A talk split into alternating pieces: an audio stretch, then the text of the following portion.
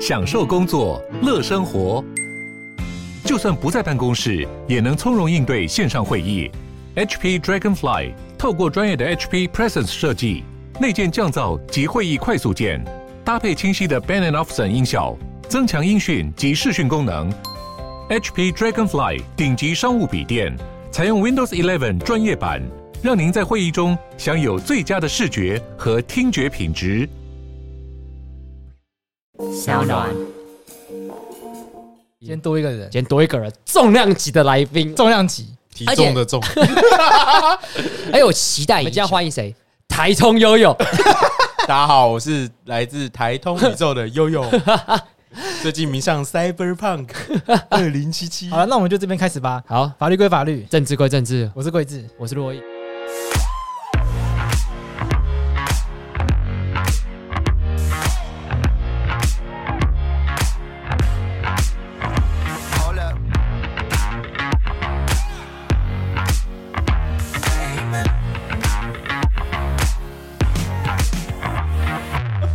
悠悠上过台通的次数，跟上过其他节目次数远超过上法白的次数，但他其实明明是法白人。哦，对，我上过台通两集，然后法白是今天是第二集，第二集。毕竟上次也是要有导演出现，我才会来客串一下，不是随便邀请我我就会来的。那今天要先什么？为什么为什么要找悠悠来？因为我们今天要讨论一个非常有趣的一个话题。哪个话题？考律师，这哪里有趣啊？好了，就这样，就这样，结束。上岸的人就这样子，上岸的人讲，因为就是先观众简单讲，因为我们三个都有考上律师，对，但我们三个是来炫耀的吗？没有，就事实啊，这事实，这没有炫耀啊。看，我都考了那么多年了，但我们三个人这个可能念书的方法都差非常非常多，我觉得这蛮有趣的，我自己觉得啦。那为什么我要在？这个时间点录这一集，因为今天是几月几号？十二月十六号。那前前天是十二月十四号，律师司法官二试放榜。OK，所以我们要来跟大家聊一下。不不不过，我们要先回应。那个我们要先讲两件事情。好，哦对，第一件事情，来贵子要不要跟大家讲我们这个 Parkes 的节目怎么样？因为之前一直没有有机会跟大家去做分享这个喜悦。对，因为我们做出转信息四的关系，所以一直没有机会跟大家讲这个事情。对，但我想可能大部分都知道了，因为我有。不过还是我们还是跟。你觉得你的脸书个人脸书很红是吧？是，天下杂志都报道了。好了，我们得到卓越新闻奖了。卓越新闻奖是台湾非常重要的新闻界的奖项，可以说台湾的普利兹奖。对，那他今年首创 Podcast 新闻奖，没想到被我们这一群一群野孩子拿走，乌合之众。要感谢婉珍啊，对，感谢婉珍。对，我在那个得奖的感言中也特别强调过很多次，说这个节目如果没有婉珍的帮忙的话，对。真的是没有办法走到今天。没错，那也要跟大家郑重的宣布，就是说，婉珍他已经离开商奥，所以他也退出了我们的这个法克电台的制作团队里面。我们怀念他，我们怀念他。所以从这大概从大家听到这一集开始之后的每一集，都会是由我来剪辑。好，品质会不会下降呢？所以如果明年没有得奖，就是我想因果关系就很明显了。我跟你讲，明年没有得奖，我们就会说，因为我们得过了啊。哦。可能就有护身符，江蕙得那么多年，对不对？那人家江蕙啊，所以我们也应该要。我我其其实有一个解决的方式啊，就是我们明年不要报，对，这样就完全可以解决这件事情。哎，你们为什么没有得奖啊？我们没有报啊，对，江蕙要把机会让给别人。哎，这也是学江蕙啊，江蕙一直得得得得到之后，他不他不报了。没有，我们等一次就不报，我们就是我们就我们就因为因为怕失败啊。好了，总而言之，谢谢大家。就是说，这个节目真的是有大家的支持，没错，才有办法走到今天，然后一路到获得这个媒体界的肯定，很开心呐，很开心，对啊，很赞。希望大家真的是多多继续听下去，这样。那你除了开心，还有其他的形容词吗？就是哎，得这个奖有奖金吗？有奖金哎，我报之前不知道不知道，可是他们通知我有奖金。啊，奖金够拉吃饭吗？够够啊！你没有跟我们大家讲说有奖金呢？有啦，我不是我说办庆功宴吗？哦，大家没有讲，他没有讲数字啦。哦，他没有讲数字。所以你说吃那个东西，我我有说 OK 啊，因为是有奖金的关系啊。哦，真的哦。因为悠悠说要吃一个很贵、很贵、很贵的。但是我真的去看。哎，其实我们可以直接，我我想吃那个金华轩啊，对啊。哦，看能不能接到。哎，有没有是金华工作的伙伴？对啊，刚好收听法克电台，我们超级想吃你们的尾牙。真的，金华酒店集团，对对对对，考虑一下，对。对对对，我们很便宜，我们比九妹便宜很多，就不用付。我跟你讲，他直接让我免费去吃一顿，也不跟他拿钱。OK，那个夜配的费用比台东还便宜。Of course，对啊，对啊，当然，对啊，这个恳求啦，好不好？恳求听众，跪跪跪求了。我们就本集夜配有什么？金华酒店，希望有机会讲这句话。对对对，希望是这样。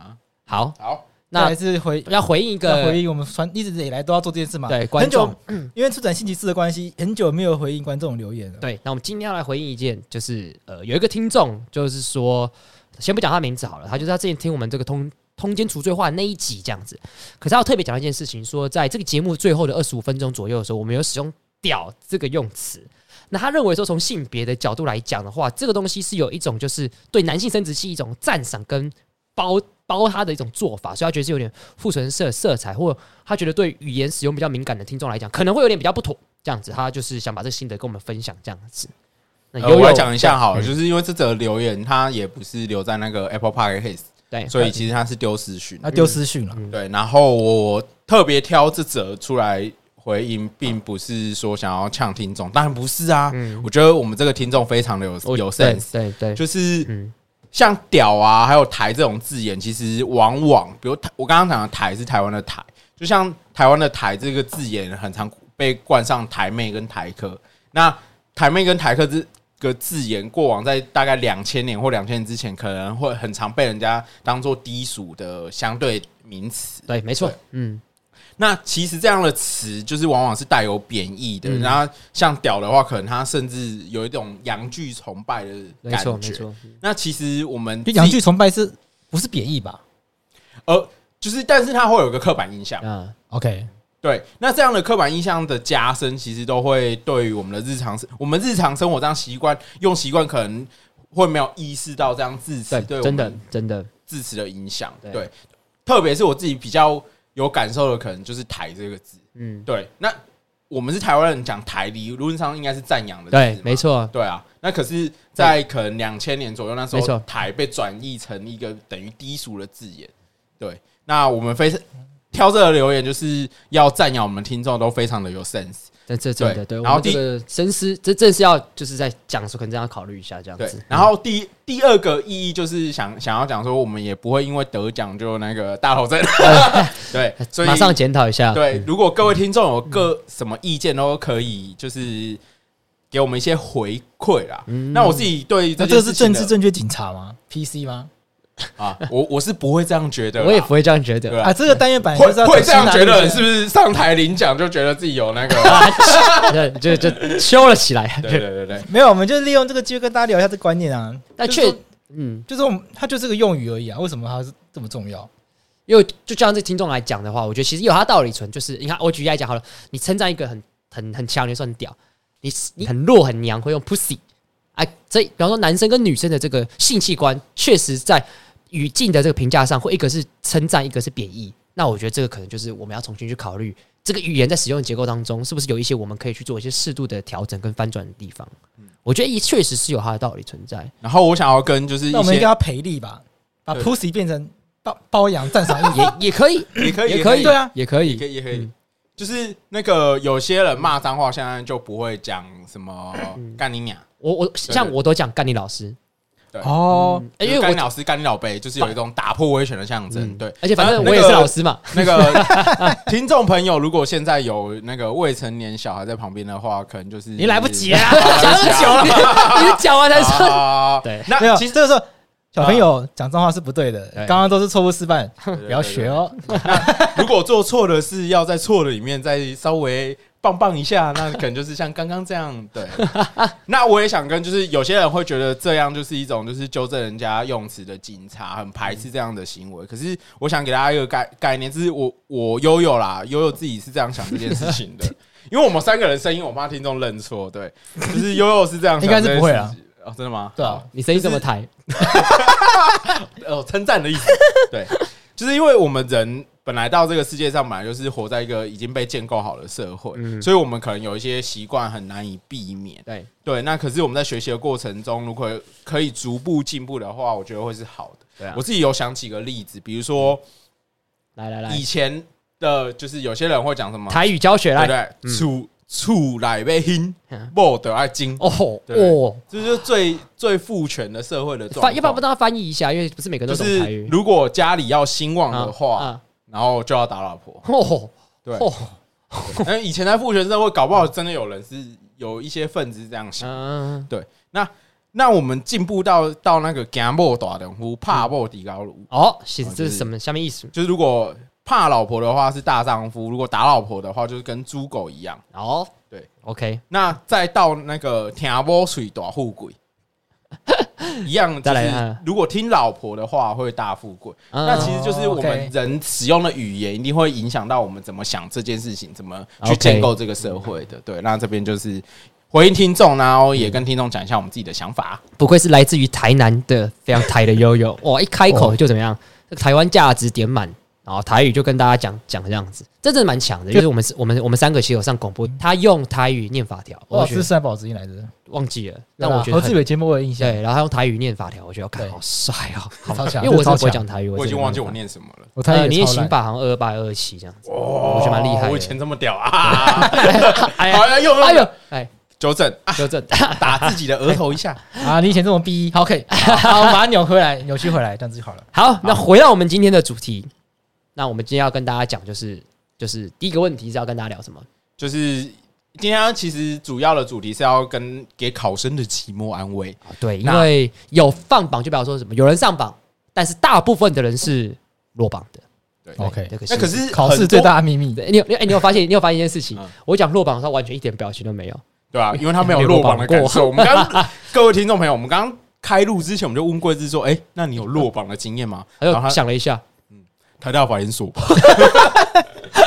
哎，那也是落榜啊，我有毕竟准备很久了嘛。OK，好不好？好？还好现在我们今还好今天贵志没有考上台大法研，不然他今天说他他他今天的答案就是说：“哦，我都没有落榜过。”我知道啊，我就不知道啊落落榜是什么感觉啊哦，嗯，菠萝因为卡小什么？刚刚那句台语你们听得懂吗？我知道，有有有听得懂啦，听得懂。没没有录用的人的意思。好，好，那我们第一个第一个要跟大家讲，就是呃，先讲第一件事情，就是为什么律师需要很专业的执照，就是大家为什么一定要去汲汲营营去考律师这件事情？嗯，之之所以要跟大家先讨论这个问题，其实是因为很多听众朋友可能也不会是考生啊。那考对啊，有律师执照这件事情，其实对普罗大众一点意义都没有。嗯，对对，嗯，那我这个我们要聊这个是说，我们希望自由化吗？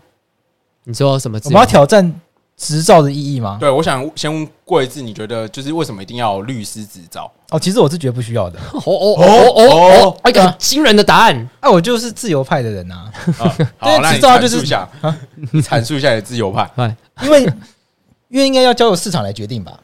嗯那你应该是要去强化市场机制，你不是说把这个入进入市场的门卡住。嗯，对，我觉得这是一个，我觉得这个思维错误。其实我一开始就很很难理解。所以按照贵志的想法是连执照都不用，就是直接可以去打官司，而不是这个进入执照的门槛的宽或广，对啊，就宽或窄。你如果设一个很低的秒，你说你你说你一定要具备一个很低的水准，譬如像驾照一样。那如果是这样子的话，也许可以可以可以可以再讨论看看。可是说现在的执照，你是直接就是把它当成一种控制市场的叫怎么讲供给者的数量，这个数量限制的概念，其实我是很不能理解的。哦，对啊，所以按照贵志的想法说，今天如果到呃法院辩护，然后就是帮被告辩护，连执照都不用有，就是反正他有办法帮那个被告进行呃实质有效的辩护就好了就可以担任辩护人的意思吗？其实我一直觉得是这样，但是、但是因为我现在自己是律师，你你是这个既得利益者而，且如果我当选理事的话，就不能讲这句话，最好落选，知道吗？没没有落榜，但有落选。我 忘记叫忘记叫什么名字，反正有一本书就是讲这个。嗯其实就律就是针对这个执照制度有提过很深批判，就是它到底增加了我们什么的福祉？OK，就大家扪心自问好了，大家真的觉得考试是可以筛选出好律师这件事情吗？没有人这样觉得吗？相信不会有这样觉得。大家不会觉得说考试考通过的就是好律师吗？好律师真的是那些在是在那个职场上面经历过，经历过很多很激烈交锋，然后实力很强的人嘛。像两位学长，明明就是好的律师，他不可能是考试制度出来的，那你去用这个卡人，嗯所以那你你就要扪心自问嘛，你这个制度它为的是什么？你只是为了不要让这么多人进来这个市场里面嘛？当然，我的我的想法也不会说我们立刻就要把执照废掉，因为这个市场已经成型，对你要去改变它的话，你需要给他点时间。但如果要问我这个问题的话，我会我会打从心里的问号，就是说它的执照的意义在哪里？其实不是只针对律师执照，对于大部分职业的执照，我都会有这样的困惑。但我反对你的意见。OK，因为如果律师执照废掉的话，我第一个受害，没有人要来补习了。涉及新闻，对，毕竟有执照，大家才来补习嘛，那就补习才有我发发挥的地方。虽然我还没当律师，但是目前我的工作是教大家怎么考律师、司法官这件事情。那如果没有执照的话，我会第一个这个受害。不过我觉得你刚才讲的这个观点蛮有趣的。不过我我自己会觉得，就是我会觉得可能还是要一定的门槛。我觉得，但是那个门槛。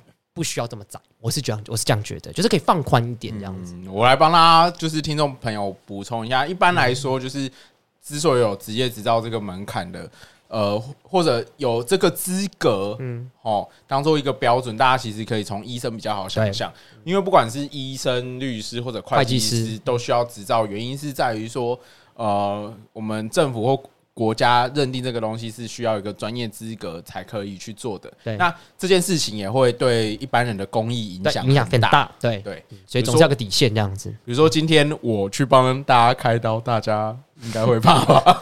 对。但这确实也是另外一个问题啦，就是因为我是市场派的嘛，所以确实在市场上面你要怎么样？去让资讯有效率的传递，嗯，因为这也是个问题。要像医生、会计师、律师，我们这些行业，嗯，一般的人是没有办法判断你是不是个好律师啊。所以，也许执照在这个意义上是它一定有帮助，可是是不是一定要执照这个制度，它是可以思考的。嗯，所以我们并，所以应该说，我的想法并不是说无脑式的否定执照制度，而是说我会怀疑说，执照它能真的能够达成它要帮助消费者辨识好律师这样子的功能吗？我是打从心里存疑的，因为。你还没有，因为洛伊还没有实习，又已经实习了，嗯、应该也感受过那种很很令人赞叹的那种不知道在干嘛的律师。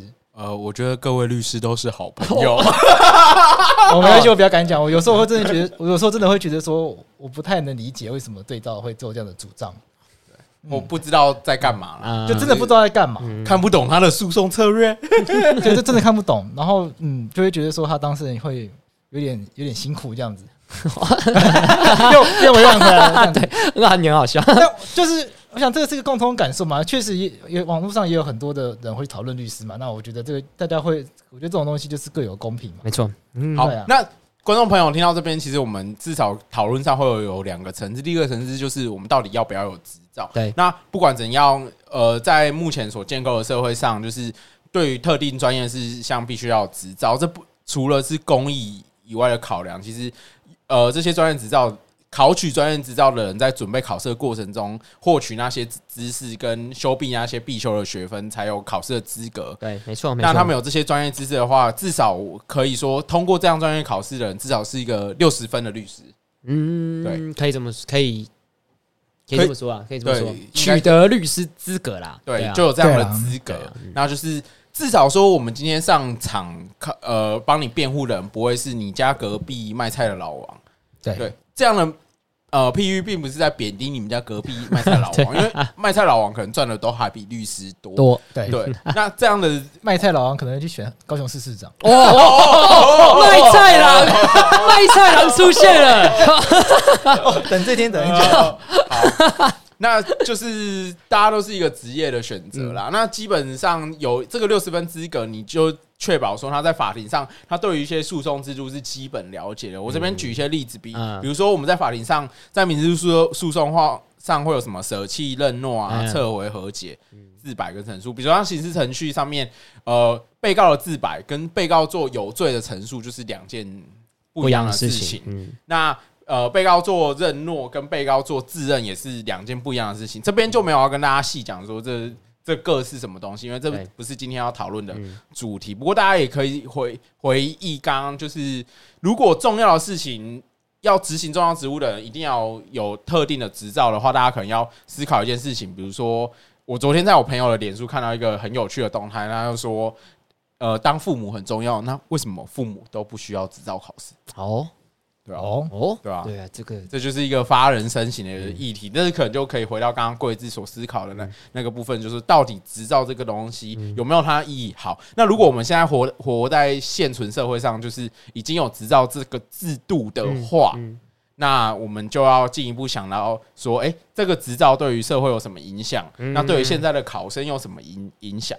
不不，至少我觉得有一件事要跟大家讲，就是从刚刚这样讲下来，大家会知道，至少律当律师，基本上在法庭当中所处理的事情都要很专业。那当然了，所以，所以，请呼吁各个听众，如果有任何法律案件，一定要找律师，对不对？越早，之前规则有讲过，越早找越好。哦，真的是越早找越。所以，如果你今天家里有碰到任何刑事案件，请联络悠悠江浩悠律师。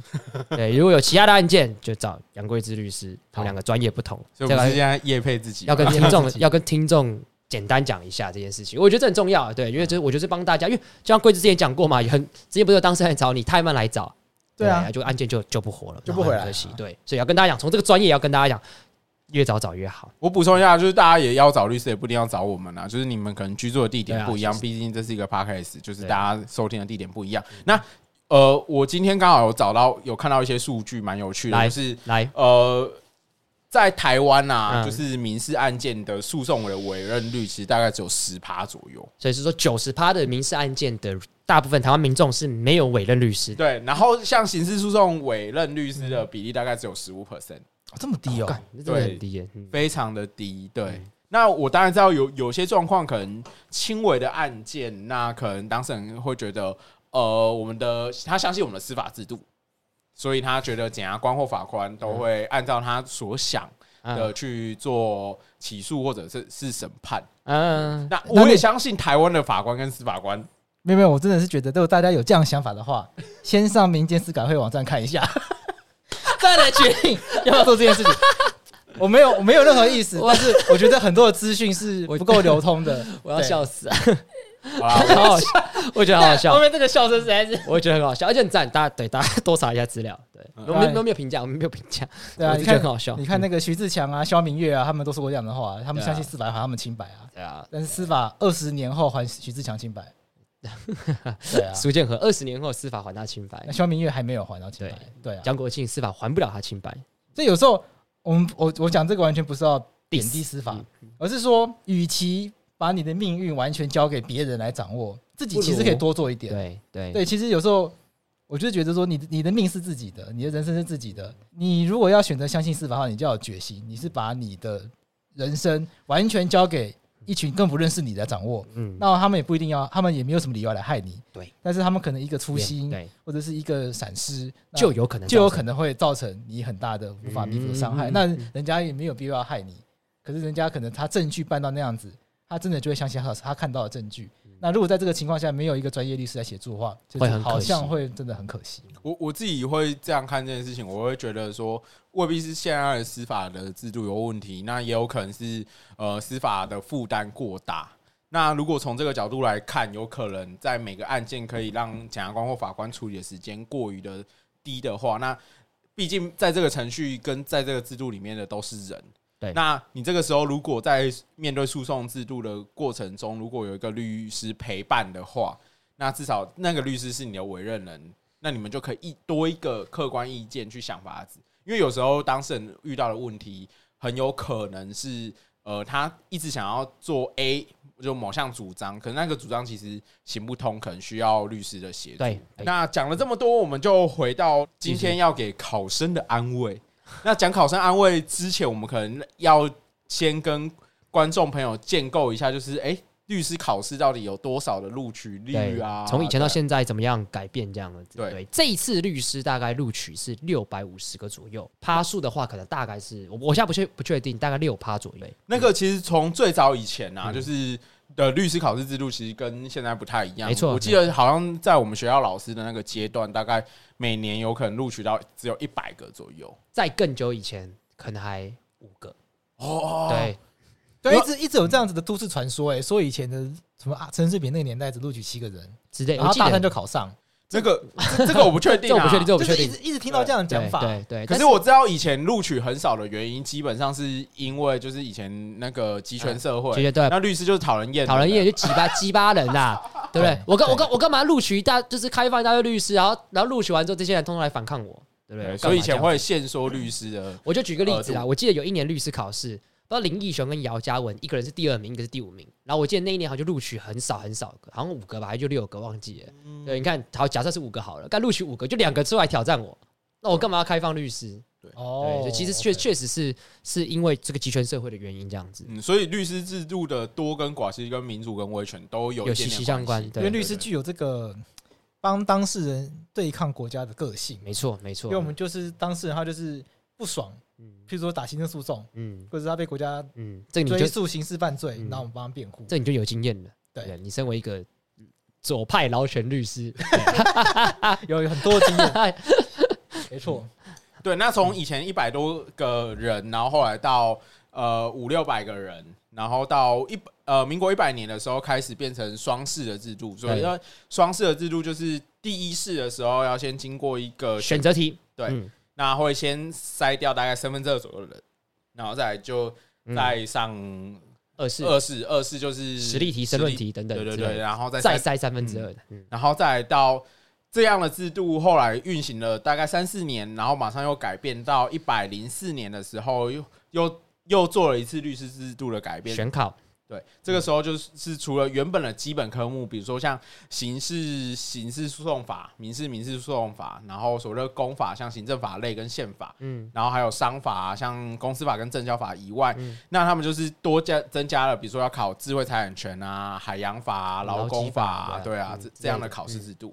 然后后来除了增加选考制度以外，律师的呃考试制度又多增加一个改变，就是一百零七年开始，就是它会有一个共同，就是四百分，嗯，有点像及格制有及格制的，他把嗯国文跟这个选考拿掉之后，剩下八科加起来一定要超过四百分之类的，还有当然还有其他条件这样子。哎，不过我确定一下，你们两个没有考过选考，对不对？没有，我没有。哦，果然是年纪比较大的人。对对，所以考呀，所以其实对于这样的那个呃，在律师圈里面讨论这件事情，大概会分成几个程度，就是我们国家要产生怎样的法律人这件事情，嗯大概会分成四个层次来考虑啊。第一个层次就是考虑，就比如说在学的时候受过怎样的学习，考试的制度要经过怎样的考试制度去筛选，嗯。然后训练的时候，律师怎样训练产生实比较实务经验的，对，嗯，那再来就是我们到底在他们实务运作的时候，还要不要专业分？科对，嗯，大概会有这几个层次来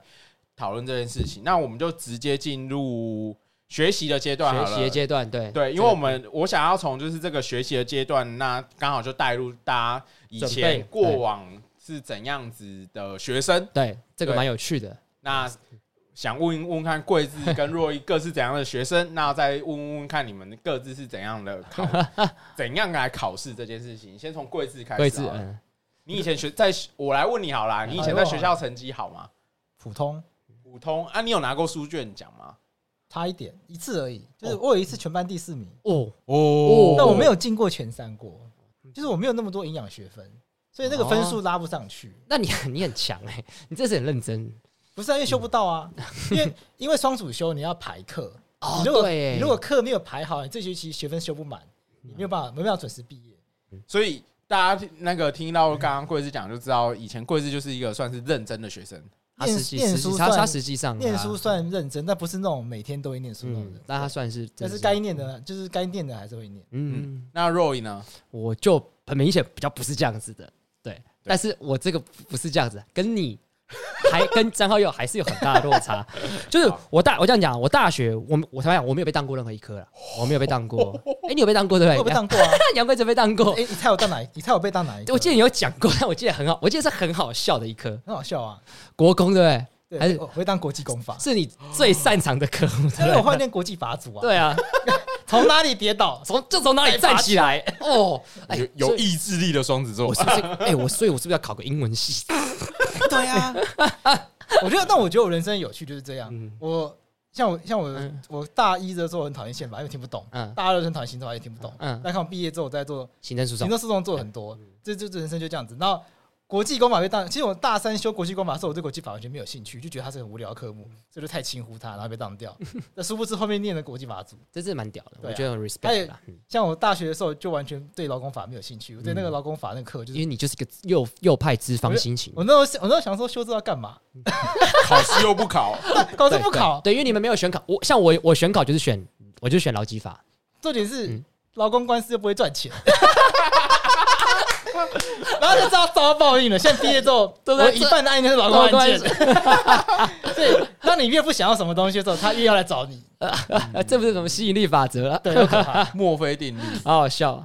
那所以你以前在学校成绩是好的吗？其实我的成绩应该算偏不好，我没有到倒数，因为我们三个都动物法律系嘛，我们一般在六十人嘛。嗯，我大概都是三十名，就是还是会按时念书，就是考前我都会过。但是我就是但不算认真，因为我大学都在玩其他的事情，玩社团啊，跑一些社会运动啊，跟组织之类的事情。好，那换你了，那就是这边真的是鼓鼓励考生的 成分。我相信，就是我们有些听众可能也是法律系学生。其实就算不是法律系学生的话，你可能就是从事其他行业。那你可能现在还在念大学，你可能因为大学成绩不好而对你的人生有点彷徨。不用担心，有一个人永远垫底。就是我大学的时候成绩真的是爆干烂的，我相信。可是我觉得我 hold 住一条底线，嗯。我的底线就是不要被恶意。对，OK，这底线蛮。而且我从修课的时候，我就会开始决定我那学期的会过的学分数，就是我会先选就是躺着过的老师。老师说就是很好，那些老师就是很善良的老师，就是不太会当学生。我先把那些课先排好，然后大概重要，大概就是因为我那个年代还有单二一。所以你经历过单二一的时候，对，我经历过单二一。我靠！然后你知道单二一世代差别，单二一就是你要把学分修好修满，然后你就是到时候就到考试前夕的时候，我就会放掉几科，就是这几科我就先直接放弃。所以你大学会当非常多，我到大四都还在就是重修我一二三年级的课。你到大三修历史吗？没有没有，我那时候在修那是廖博威，那是另外一名伙伴。大大一修历史还是外双系？Okay. 我记得大四还修历史，他这么爱历史，还是大五还是大五还是修历史？你看他遭到报应吗？现在在跟王泰山老师学法法法法治史法治史。哎，你看我们做历史上今天做了一年，都在写这个法治史的东西。哎，这真的是很毛，我真要笑死。然后，然后呢？如果那个听众朋友对于就是悠悠的成绩有多烂这件事还没办法体会，然后就是我公布我大一的时候有一个印象科目的分数，来来，就大一宪法的时候考十八分，哎，这很屌哎！而且我不是一次的成绩，我是学期成绩十八分。然后第二件事情就是成绩多烂呢？就是以前动物有约谈制度。然后东吴正常念五年嘛，对啊，然后我是念六年了，对对，因为 超烂，对对对，然后念六年的有十二个学期，然后我有超过一半的学期都被约谈，对，都被约谈，会会被约谈的，就是倒数五名的。贵子应该没有被约谈过吧？我没有被约谈，我也我也没被约谈过。那你真的蛮烂的，对我很烂，对我大学成绩就很烂，对对对对。那。我想听众朋友这样听完，特别是就是考生们，如果这样听完，就会对于就是我们每个人的背景大概有一点了解。好，那我们接下来，嗯，要谈什么？我们就各自来讲一下，就是那时候怎么念书、准备考试的。那我们先从坐育无数英才的 Roy 老师开始好了，这就有趣了。因为大家知道，我现在身份主要在补习班教别人律师、司法官考试嘛，对不对？但我要跟大家讲一件事情，我是个坐不住的人。我没有办法听课的人，所以我大学的时候本来是有补习，但我真是 我花了很多钱补习，然后补了几堂我就再也没去过了，因为我真的没有，我真的坐不住。我就跟大家说，就是反对我，反正我现在当补习班老师是在教别人，但其实我他们讲，我如果坐在台下，我真的是坐不下去。我不是，我觉得这不是老师的问题，就是我的问题。所以我想想我自己念书，就是我这样讲，就是大家看出来，其实我在大学的时候我并不算很认真，但是我在考律师那一年，我超级认真。我其实并不是应届考上，因为应届考上研究所之后，我就觉得干我不想念书了。不想努力了，然后说明年再努力，所以其实我是隔一年才是认真准备。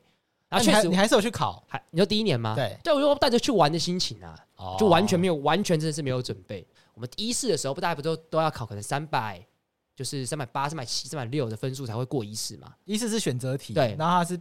录取前百分之三十三的人，嗯，那通常这个分数会落在三百七到三百八之间，没错。通常每年门槛在这边。对，我记得我考三百零三分吧，还零七分，就很烂，真的很烂，就是我都用猜的这样子。那就隔一年谈，但是我必须要讲，隔一年我超认真，OK，就是每天大概就是八点半到九点半之间会到图到学校图书馆，OK，然后地就我们的东吴的地月。啊，然后一直念书念到晚上十点，每天，但是基本上我是不太休息的。我一到天都念，因为我觉得我底子很烂嘛。因为大学我们没有认真念，所以我一到天都念。我基本上不休息。OK，我当时是，我当时是这样，所以我必须坦白讲，我当时没有呃，但我有组读书会啊，我有跟我一群朋友，就是我们一起练习，很认真的练习写考卷。但是我没有补习，因为我真的我就是没有办法补习。但我必须坦白讲，我真的超级认真，我真的超级认真念。而且我念书后来有个习惯，因为我会我会一直用手机，所以我决定我只要走下到地下阅览室，我就把手机关机。哦然后我一想用的时候，就发现干手机已经关机了，好麻烦哦。好，那继续念这样子。，OK，我当时是这样，我说我必须跟大家讲，我虽然大学不是很认真，就是有点混，虽然没有像悠悠这么烂，但我那一年念书，我真的是超级认真。然后后来我觉得我后来运气也蛮好，就考上了。那你什么时候要这样子的心情准备准备多益？因为那时候心无旁骛，那时候没有法白，嗯哎，那时候法白你，不要挂法白身上。不要把法白当借口，好不好？我那时候也没有工作，我那时候就专心认真考试而已。如果现在什么事都没有，我也这样子啊。你可以现在你我们法白让你休一个月啊，然后你补习班那边请一个月啊，你就专心考试啊，敢不敢？不敢呐，啊一个月都没有收入了。不用一个月啊，两个礼拜，每天一个早上就可以了。你看贵的可以啊，贵志，我们待会就来听听桂枝是怎么准备考试的。两个礼拜就可以让若意多益过的贵因志为。我觉得多，我觉得桂枝一定多一定一定一定是可以。好，那你讲讲你，你要不然你怎么念书的嘛？其实差不多啊，我也就是在研究室吧。嗯，可是你，可是有你跟我我有个不一样的地方，你应届就考上，对你，大学毕，业那年，因为你不想努力啦。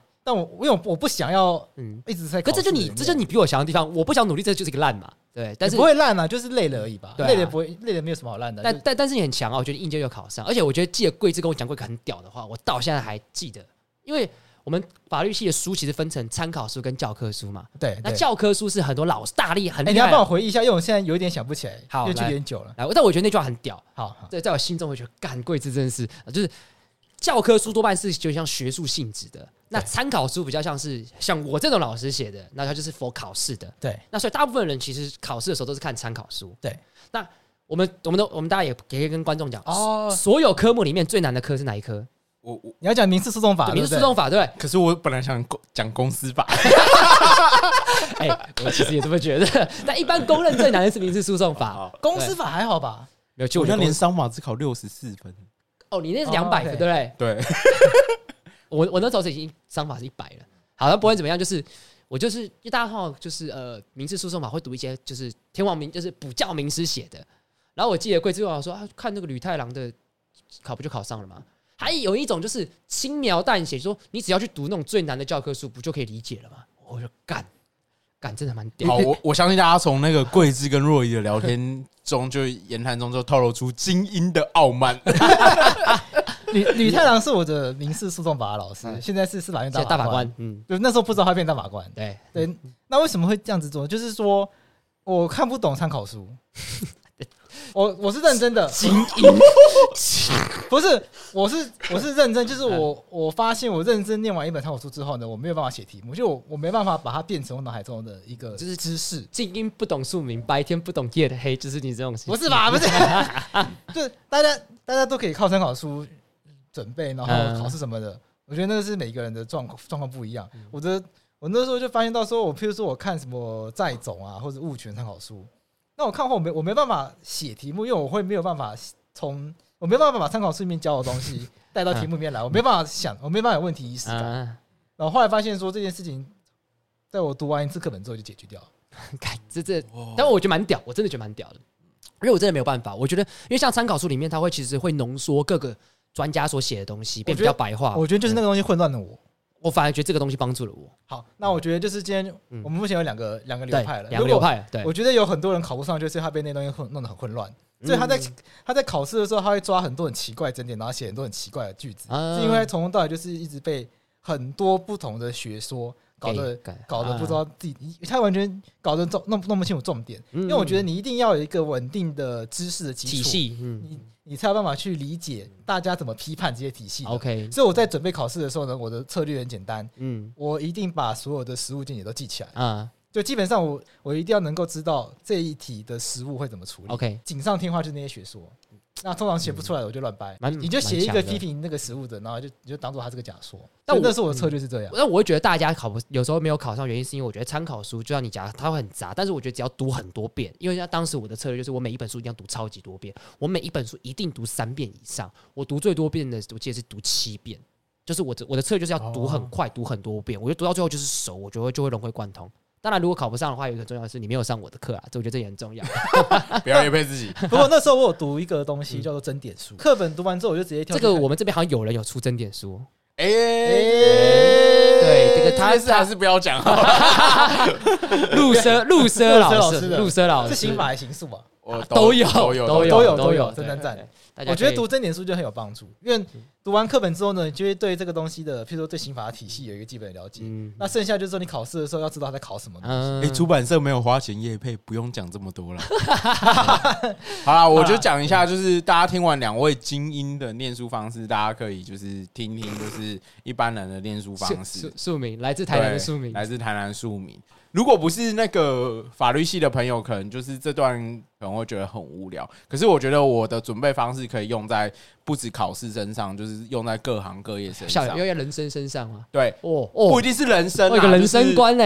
因为我觉得不管是准备考试或者做任何事情的话，可能第一步就是你可能要大概先了解一下自己的个性。对，像我自己就知道我的个性就是懒惰，然后就是我没办法专心，我有这两个特点，所以我。那然后我当初补习的时候，我只有报那个考研究所，因为比较便宜啊。对对对，然后我我这个补习班不是不是不是不是，对我就报不是你的那个补习班，对对对。然后那时候觉得比较便宜，好像只要两万多块。然后我的目标，我也知道我的大学成绩不好，嗯，然后我就知道我要靠研究所那段时间去准备国考，我就是有给自己这样的设定之后，然后在准备考试这件事情，我刚刚讲嘛，第一件事情你要了解。个性，个性。那我自己的个性在懒惰的程度上，又不专心的程度上，我就要强迫自己两件事情。就是第一件事情，我是组了一个读书会，嗯，对。然后那时候是在台北大学组了读书会，然后我们的读书会的名称叫“蛇蛇团”，就是一群就是都没有应届考上的人。哎，先打岔一下，因为你最后有考上嘛？你多久才考上？我那时候就是给我自己设定的年限是二十六岁、二十七岁前要考上。嗯。对，其实我那时候已经大学毕业两三年，嗯，对，就在念研究所的时候，然后，呃，我那个时候因为因为我知道我自己很懒惰，那可是假设有其他人帮忙督促我的话，那我我就会。为了就是配合其他人的，对，因为我自己知道我个性，如果其他人的在的话，我会不想拖累其他人，对，所以我就会去追上那个读书会的进度啊，干嘛的？那我就会开始做这些准备。然后第二件事情就是我知道自己很懒惰嘛，然后又知道自己容易不专心。那我我的不专心是很长，刚刚若雨说他会中间会使用手机嘛，那我也是很容易中间就看个 YouTube 的影片，看我那时候会看韩团。大概是少女时代最红的时候，我就会去看他们的舞台表演干嘛的时候，然后一看完下午一个下午就不见了。对对对，很容易这样子，所以我知道我自己很容易这样一个下午就不见。我的做法就相对极端，我就是要早上可能十点十一点就就就去图书馆。对，早上十点十一点很早吗？然 后我我觉得应该没位置了吧？这对啊。哦，我自己觉得算早，好，OK，这样子也可以上哦。就是，那我就是会去，然后我就会强迫自己，可能要做满十四个小时。你十点十点去，你做十四个小时就做到半夜啊？那我就是用，所以我说第一步其实就是你了解自己的个性，然后我觉得不管是考试啊，因为考试其实可能就是人生一个坎展而已。那对，那不管是这样的事情，那你就先了解自己的个性，适合怎样子准备的方式。当然，就是很多考生可能会听到很多人讲一些不同的意见，然后就去参考别人的意见去做自己的准备。嗯、那我觉得，不管是考试或人生，可能第一步都是先认识自己才是最重要的事。这样子，对，其实这悠悠我觉得蛮值得学习的这方面，因为他其实常常给我人生蛮多意见的。那他就是很认识自己，所以他给出他属于他自己的意见。他就说：“我好像你焦虑什么事情？”他说：“干没差啦，不会怎么样啦。”觉得还蛮受用，乐天豁达，乐天乐天豁达。好，那听完就是我们考试的刚，嗯，读读书会真的有用吗？哎，我必须坦白讲一件事情，我跟你讲，我是边缘人，没有人找我读书会，我自己一个人，合理的，合理啊，这么精英嘛，这么优秀。但我我我讲我自己经验，我觉得有用，是因为你就有用，就像悠悠讲的，就是因为我觉得我比悠悠认真，但是其实我又没有到我其他朋友这么认真。那大家一起就其他配偶。比较朋友了，朋友，我刚才你说不不小心讲出心里的愿望。我的我的朋友，其他朋友其实都蛮认真又蛮强的。其实大家确实会一起讨论，然后会 push 自己要去写考卷。其实我觉得帮助蛮大的。这读书要怎么进行？那不是趁机教一下大家，因为我有点难想象。OK OK，干嘛？我直接跟大家讲，我那时候是讲很具体。每个星期五我们就会写考卷。那写考写考卷题目是我们彼此读书会每一个人都会出一题这样子，然后今天可能就会有四五题就要去写，然后很认真写完之后，负责那一题的人必须要把一个最好的答案讲出来给大家听，然后去分析这样子，然后大家就互相 argue 讨论说，可这题我有其他看法，然后就这样讨论的过程当中，我觉得就会进步蛮多，因为我要跟大家，我要跟观众讲一件事情，读书就我一个身为一个补教补教老师来讲，我看到最大问题是什么，你知道吗？只进不出，因为你你要想一件事情，我们最后考上关键是什么？考卷要写得好，不是读书要写得好，不不不是读书要读得好，是考卷要写得好。可大家都读得很好，但是写得不好，那没有用。所以读书会对我帮助大的事情，最大的事情是它帮助我写得很好这件事情。OK，所以我觉得其实蛮受用的。Okay. 分享给你这个边缘人。好，那你什么时候要写那个我买给你的题库？你要回到多益，要干，你有没有写？干自己中自己中枪。我我因为我现在本书本子有点多啦，我现在写另外一个，我会慢慢写你的。因为这些观众跟观众有有写就好，有写就好。这个桂枝很贴心呐，他送我了一本多益的这个书，这样子，期许我赶快考上这样子。因为我想说这里拖太久，很 sweet 啦。没有，因为桂枝英文好啊，桂枝英文好，桂枝啊，桂枝跟苏伟两个英文的妈子有够好。哎，拜托我们师弟有那个英有那个英文日，English Day，English Day，Everybody speak English today 这样子。我们比如说周五的例会用英文开，有没有够硬？也就就有出啦。这个蛮好笑。对，只要有出就会，我的英文就会进步很多。对对对，但我会觉得自己在好像教育学生，一直中枪自己这样子，就说：“哎，你们要加油呀！你们要怎么做？”然后自己都做不到，干有够烂的，干烂老师。哎，对啊，你这样会不会因为你多一一直考不上，然后突然有学生去呛你说：“哎，瑞老师啊，你你说国考很好考，我我觉得多一很好考。如果学生在来这样跟你讲怎么办？”我就烂。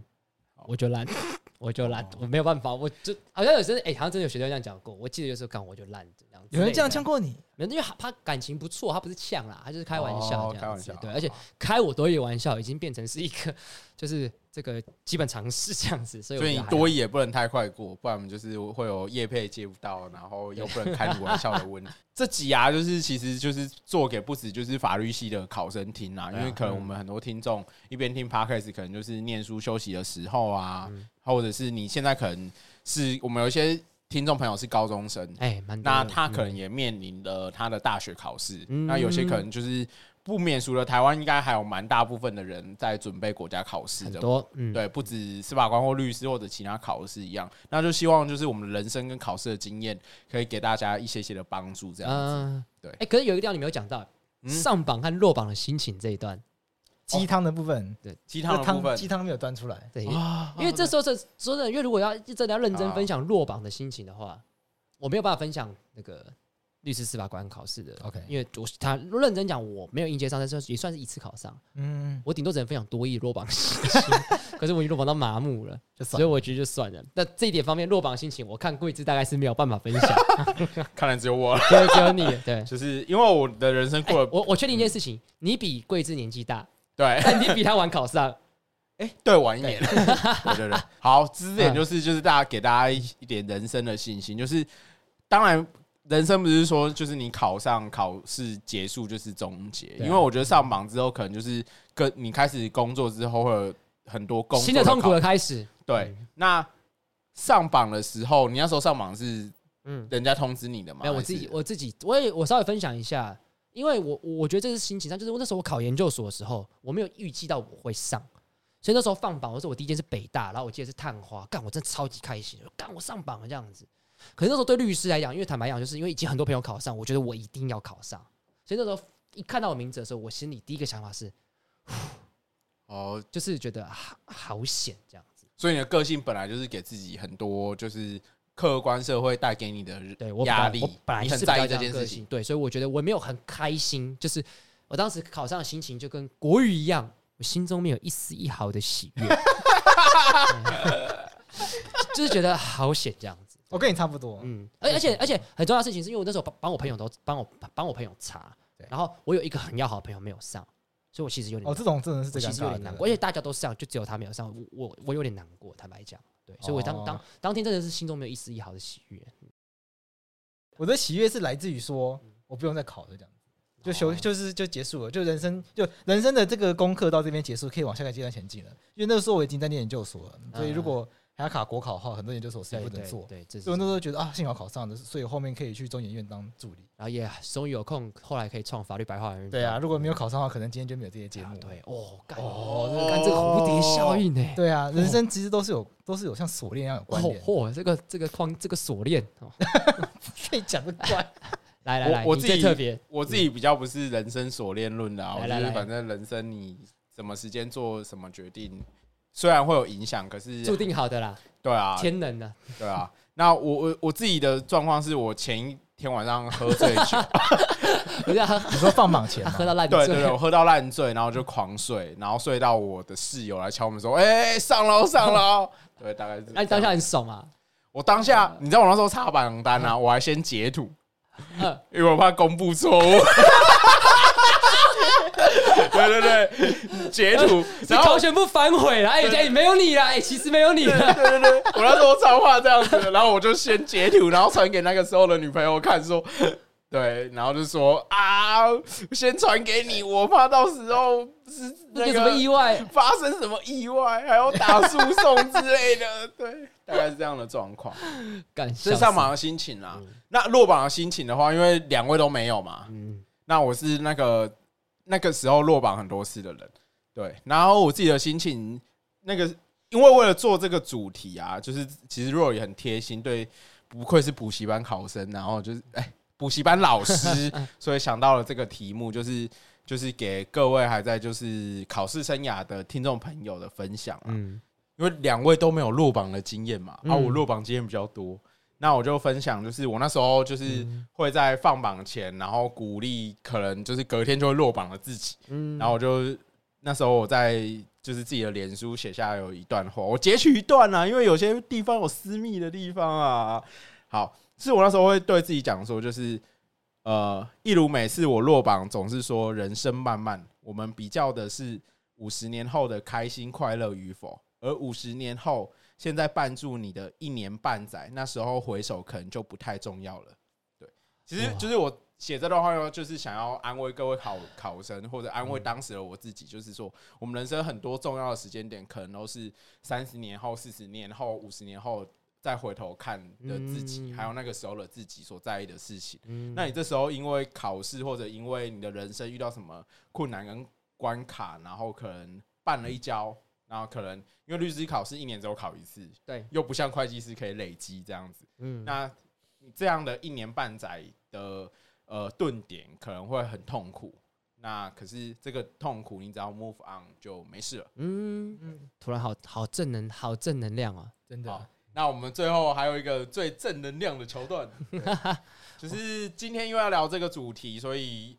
事前我有跟那个 Roy 跟还有贵司讲说，就是我们要不要就是一人想呃一首歌或者一个电影或者一部影集来就是送给今天的听众，因为我会想说不要只有一首歌或一部电影的原因，是因为每个人遇到悲伤要修复的情况时间都不太一样。好比说，有些人可能就是会失恋难过一年啊等等的，都不一样的状况嘛。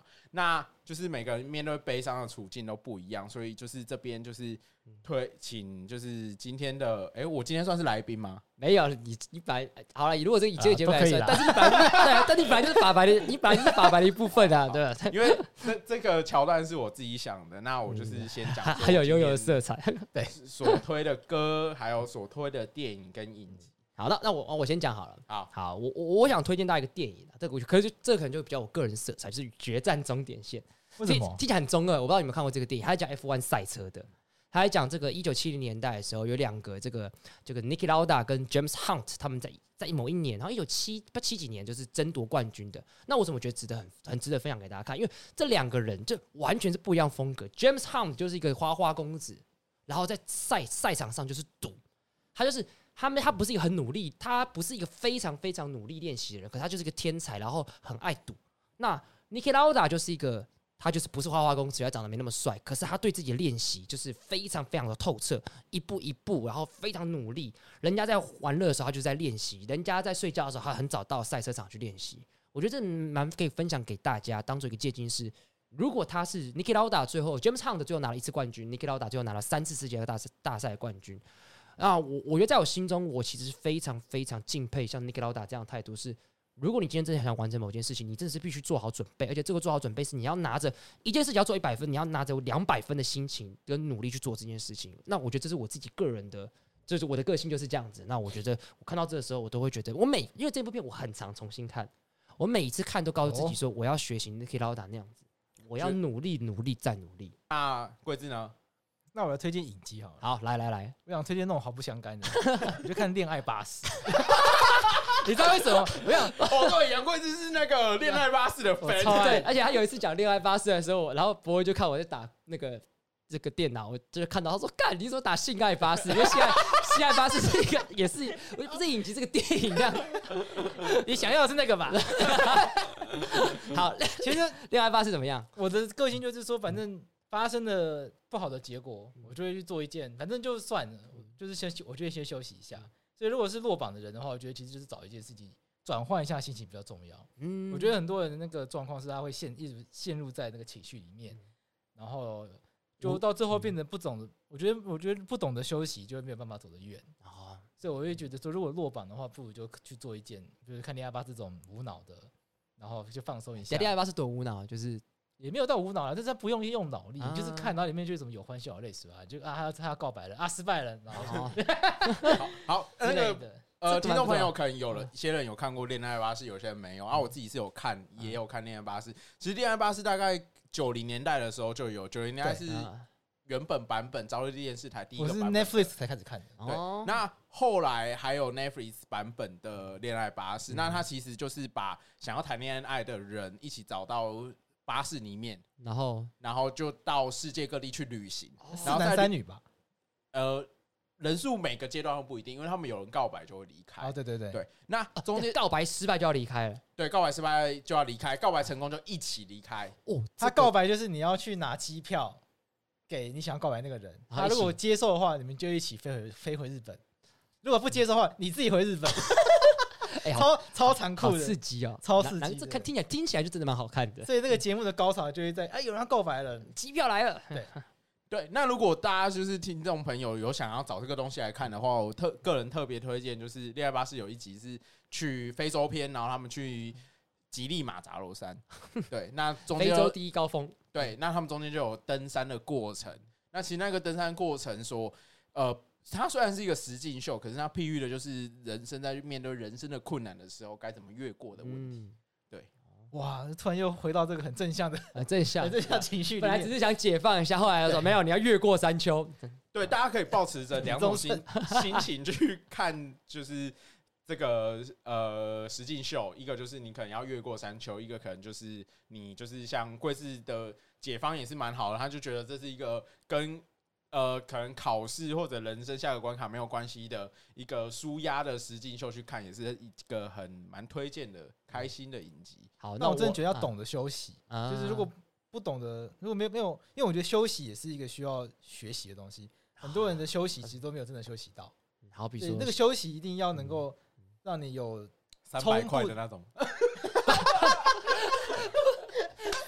三百块可以干嘛啦？三百块只是这个嘛？三百块只能按肩颈，没有按全身呢。还希望更多啊？不可能。哦，我分享是一部电影，嗯，桂枝分享一个影集。那有有要不要分享一首歌？其实我自己准备一首歌、一个电影，还有一部。他他全部都塞好，都写在乱但是我跟我刚刚跟唐说，盖这样讲太多了。好啦，我就推一首歌啦，就是这首歌是来自于流氓阿的，就是给五十岁自己的备忘录。好浪漫。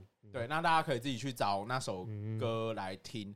醉梦者，对，那我最后就是一句话分享，呃，歌词里面一一句话，然后歌词是这样，我们要唱啊，就是用念的话呢是“无论世俗怎样变化，绝对唔通变成讨厌的大人”。好，翻译一下。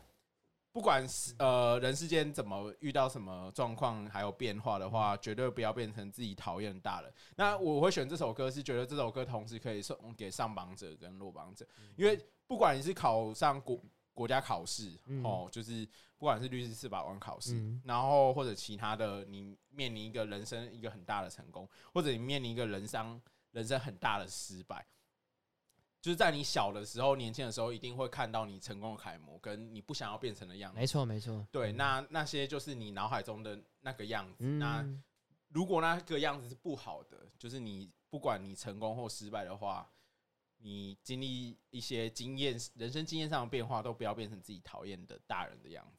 就是送给我们今天正在此时此刻正正在听的听众朋友、听众朋友，哇，好正能量哦！